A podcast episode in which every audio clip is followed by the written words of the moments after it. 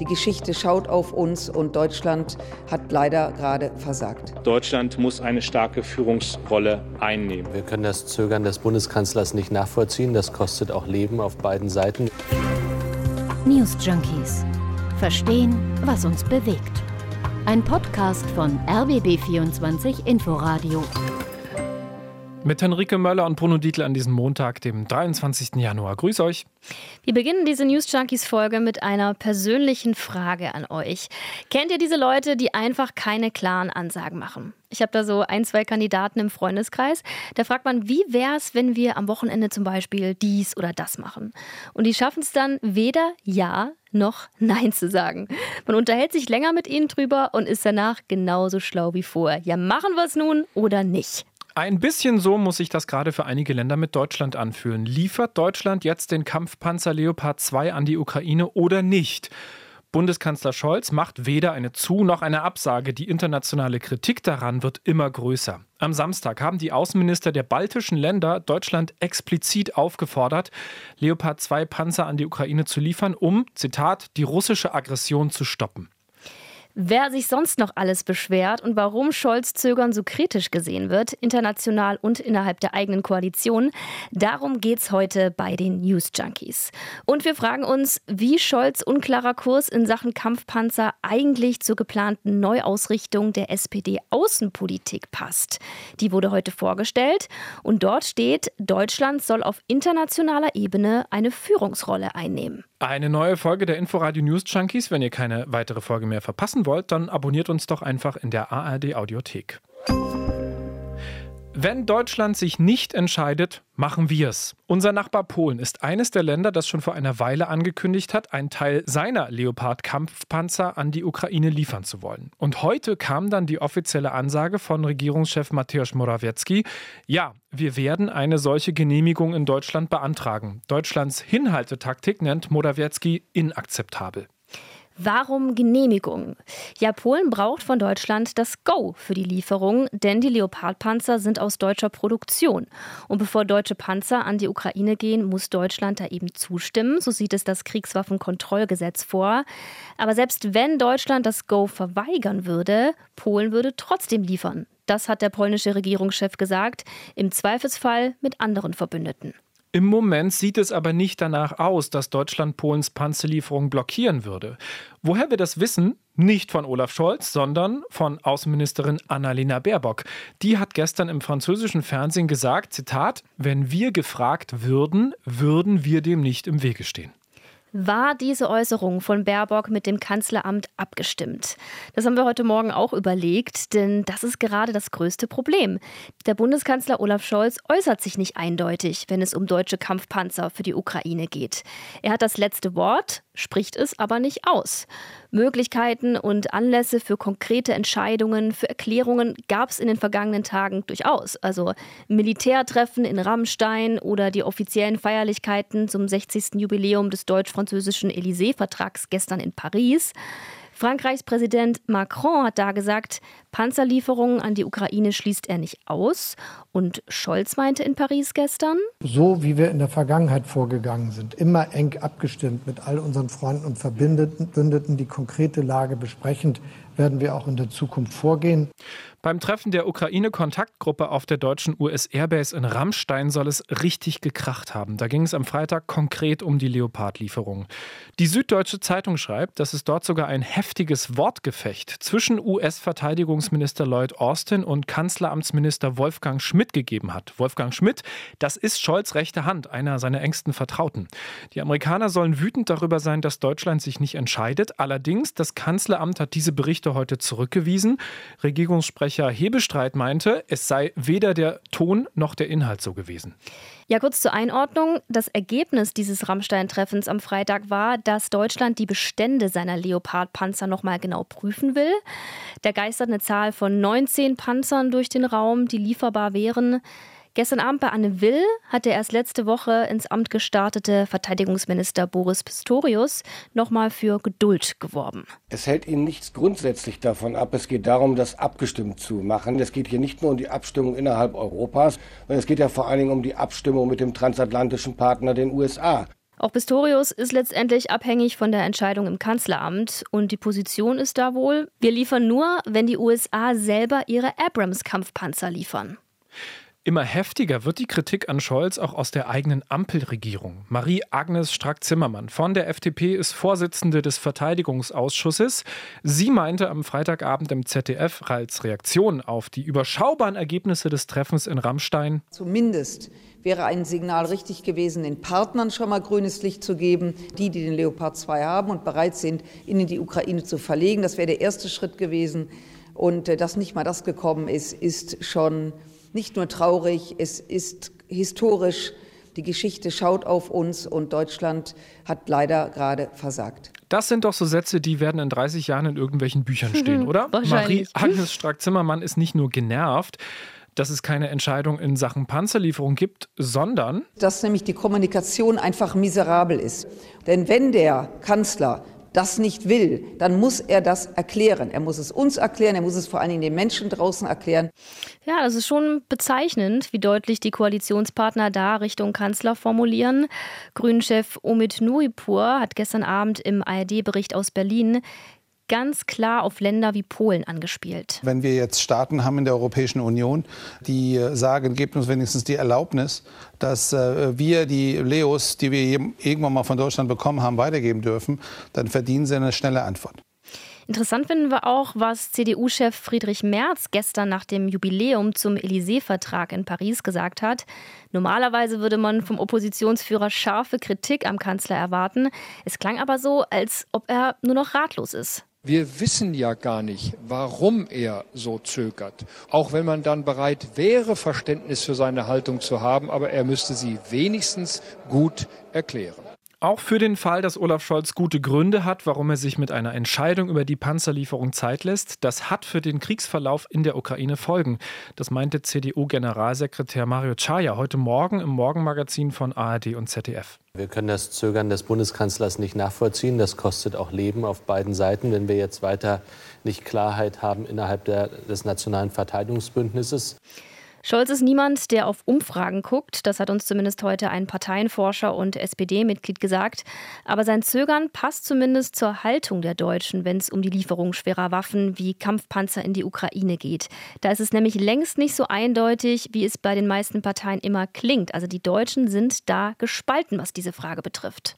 Letzte Woche gab es neue Zahlen vom ARD Deutschland Trend. Da wird der Lieferung von Kampfpanzern von 46 Prozent der Befragten zugestimmt. 43 Prozent lehnen sie aber ab. Das ist quasi ein Patt. Spannend ist bei dieser Frage wieder mal der Ost-West-Unterschied. Im Osten lehnen 59 Prozent eine Lieferung von Kampfpanzern ab. Im Westen stimmen hier hingegen 50 Prozent zu. Auch interessant, je jünger die Befragten, desto geringer die Zustimmung zur Lieferung von Kampfpanzern. Bei den 18- bis 34-Jährigen sind 52 Prozent dagegen. Bei den über 65-Jährigen hingegen sind 52 Prozent für die Lieferung. Wir sehen da also eine relativ deutliche Spaltung sowohl zwischen Ost und West als auch zwischen Jung und Alt.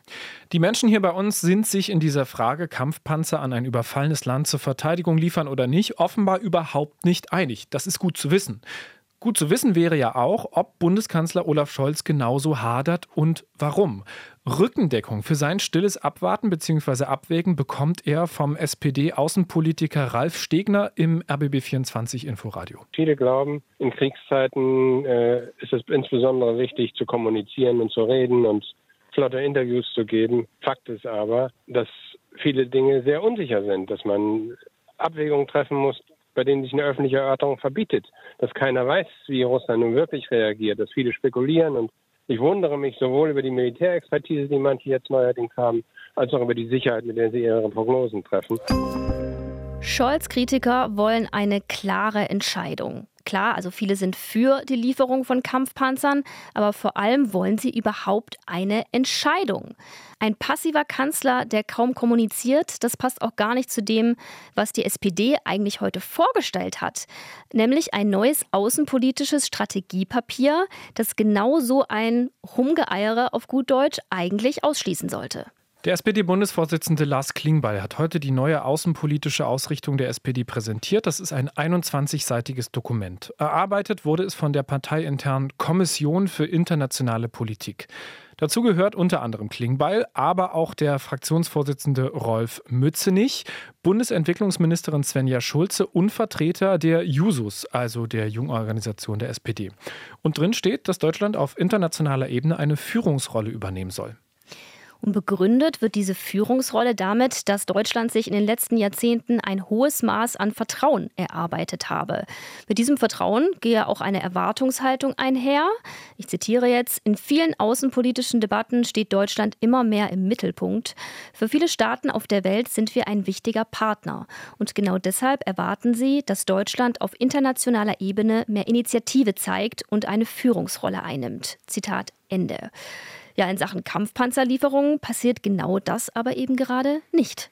Gucken wir uns weitere Punkte aus diesem SPD-Strategiepapier zur Außenpolitik an. Auf alle Aspekte können wir jetzt nicht eingehen, aber zwei Bereiche sind unserer Meinung nach besonders relevant. Friedenspolitik. Wie stellt sich die SPD eine Friedenspolitik vor? Und der Umgang mit Russland. Philipp Eckstein vom ARD Hauptstadtstudio hat sich das Strategiepapier für uns genauer angeguckt. Stichwort Russland. Es gehe jetzt darum, in Europa Sicherheit vor Russland zu organisieren. Bislang hatte die SPD immer davon gesprochen, dass man Sicherheit mit Russland organisieren möchte in Europa. Lars Klingbeil, der Parteichef, wir können da auch einmal reinhören, hatte das selbst gerade bei der Pressekonferenz am äh, Mittag in Berlin auch noch mal ausgeführt. Er sagte, es gilt jetzt Sicherheit in Europa vor Russland zu organisieren. Das ist ein Bruch auch mit dem, was wir bisher als SPD formuliert hatten, wo es immer darum ging, Sicherheit und Stabilität in Europa mit Russland zu organisieren. Ja, und eine Abkehr von bisherigen SPD-Positionen oder zumindest eine sehr starke Weiterentwicklung, wie es die SPD vielleicht formulieren würde, ist auch, dass man eben diesen militärischen Aspekt von Stärke ähm, deutlich stärker betont als früher und auch den Anspruch an Deutschland erwähnt, dass eben Deutschland international auch eine Führungsrolle einnehmen soll. Also die SPD-Russland-Politik soll sich grundsätzlich ändern. Frieden und Stabilität, das geht nur mit Russland, war ganz lange die Überzeugung. Das glaubt man nicht mehr. Da gibt auch die SPD Fehler zu. Stattdessen geht es darum, die eigenständigen Interessen der mittel- und osteuropäischen Länder, also beispielsweise Polen oder auch das Baltikum, stärker zu akzentuieren, sie also gegenüber Russland in eine stärkere Position zu bringen. Neu ist außerdem, dass die SPD jetzt mehr auf militärische Stärke setzen will. 2017 hat der damalige Parteichef Sigmar Gabriel noch öffentlich mit den USA über das 2-Prozent-Ziel der NATO gestritten. Im neuen Strategiepapier zur SPD-Außenpolitik bekennt sich die Partei jetzt eindeutig dazu und sichert auch zu, künftig eben diese 2 Prozent der deutschen Wirtschaftsleistung in die Verteidigung zu investieren. Noch eine neue Definition bei der SPD und ihrer Friedenspolitik. Militärische Gewalt ist für sie jetzt ein legitimes Mittel, um Frieden zu sichern oder wiederherzustellen. Das hat Lars Klingbeil relativ ähnlich auch schon im Oktober gesagt. Ich wünsche mir, dass wir über Frieden und Sicherheit reden und dabei die Bundeswehr ganz selbstverständlich mitdenken. Nicht reden über Krieg führt zum Krieg, sondern das Verschließen der Augen vor der Realität führt zum Krieg. Das sehen wir gerade in der Ukraine. Und Friedenspolitik bedeutet deshalb für mich auch militärische Gewalt als legitimes Mittel der Politik zu sehen. Also auch eine Friedenspartei wie die SPD braucht eine militärische Komponente, sagt Klingbeil, und diese Überzeugung findet sich auch sehr wesentlich in diesem Strategiepapier wieder.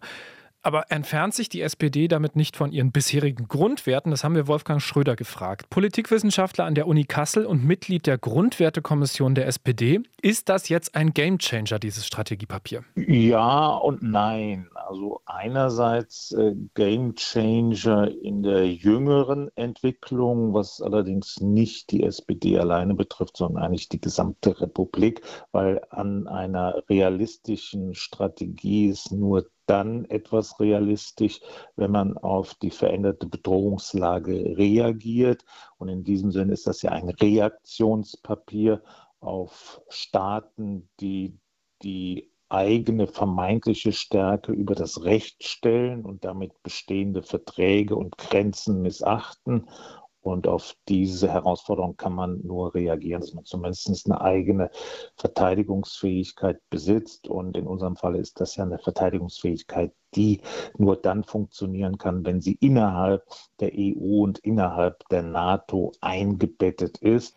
Wolfgang Schröder ist also der Meinung, die DNA der Partei sozusagen, die hat sich nicht verändert. Die SPD-Parteimitglieder, die dürften das aber vielleicht nicht alle so sehen. Das sagt Philipp Eckstein aus dem ARD Hauptstadtstudio. Ja, also man muss schon sagen, gerade für Partei Linke in der SPD sind das ähm, ja sehr weitreichende Verschiebungen auch der Position der Partei. Insofern ähm, wird es auch interessant zu sehen sein, wie da in Teilen auch der linken Parteiflügel darauf reagiert wird. Man muss allerdings sagen, dass an dieser Ausarbeitung des Papiers auch durchaus ja ähm, Politikerinnen und Politiker aus dem linken Spektrum der Partei beteiligt waren, also beispielsweise die Jusos, also die Nachwuchsorganisation der äh, SPD, aber auch Fraktionschef Rolf Mützenich der SPD, der sich ja selbst jahrelang vor allem auch für Abrüstungspolitik eingesetzt hat. Ähm, insofern ähm, gibt es bereits einen relativ großen Konsens innerhalb der Partei. Der nächste SPD-Parteitag, der findet allerdings erst im Dezember statt, also fast noch ein Jahr hin. Erst dann wird über die neue außenpolitische Ausrichtung der SPD abgestimmt.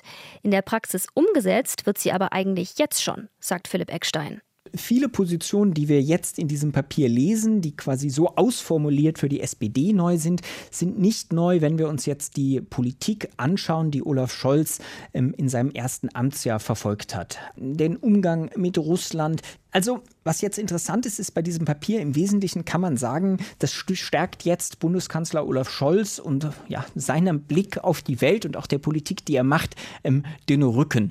Für die Partei selbst ähm, ist dieses Papier Teil der Aufarbeitung. Es gibt und gab ja sehr, sehr viel Kritik auch an der SPD. Man sei gegenüber Russland zu naiv gewesen. Man habe ähm, ja stets auch Wandel durch Handel, ähm, das sind ja Schlagworte, die wir noch kennen, ähm, daran geglaubt. Man sei zu wenig strategisch, man habe zu wenig auch unterschiedliche Szenarien mitgedacht.